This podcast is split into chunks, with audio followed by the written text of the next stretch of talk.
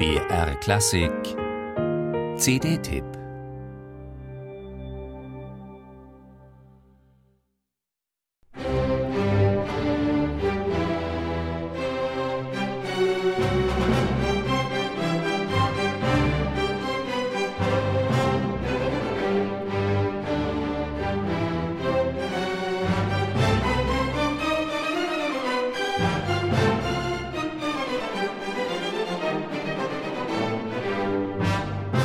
Dmitri Schostakowitschs siebte Symphonie ist ein Mythos.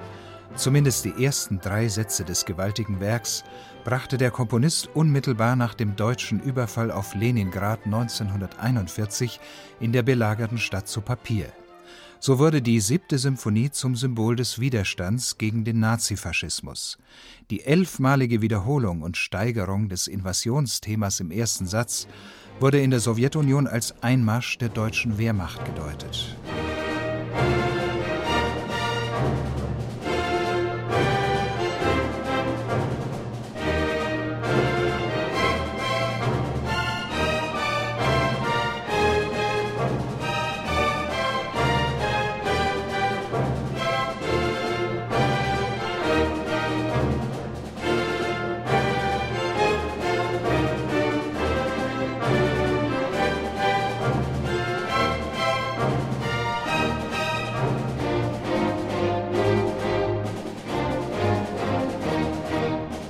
Später distanzierte sich Schostakowitsch von der propagandistischen Lesart der Siebten als antifaschistischem Manifest.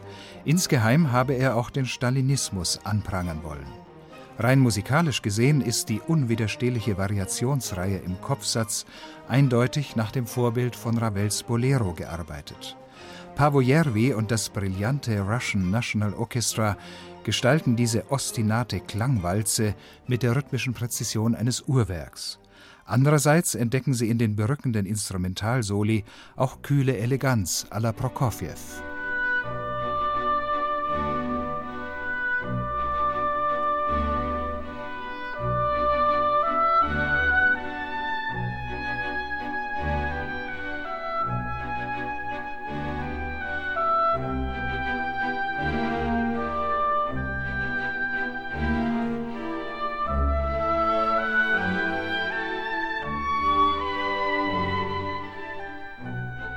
Im weiträumigen Klangbild dieser Surround-Einspielung harmonieren die pastoralen Holzbläser mit den samtweichen Streichern des russischen Nationalorchesters aufs Schönste.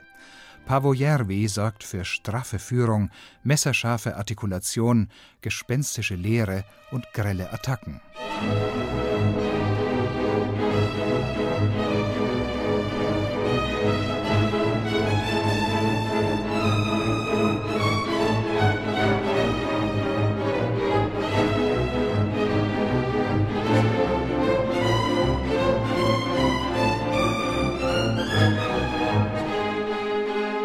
Bei aller Energie und Emphase setzt Järvi auf ein schlankes Klangideal und die Kraft des Lakonischen.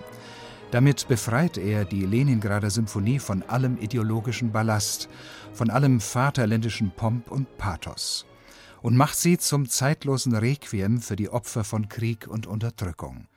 Schließlich versinkt auch das kämpferische Finale in heilloser Trauer, bevor sich das tonangebende C-Dur qualvoll durchsetzt, ein Hoffnungsschimmer am Abgrund.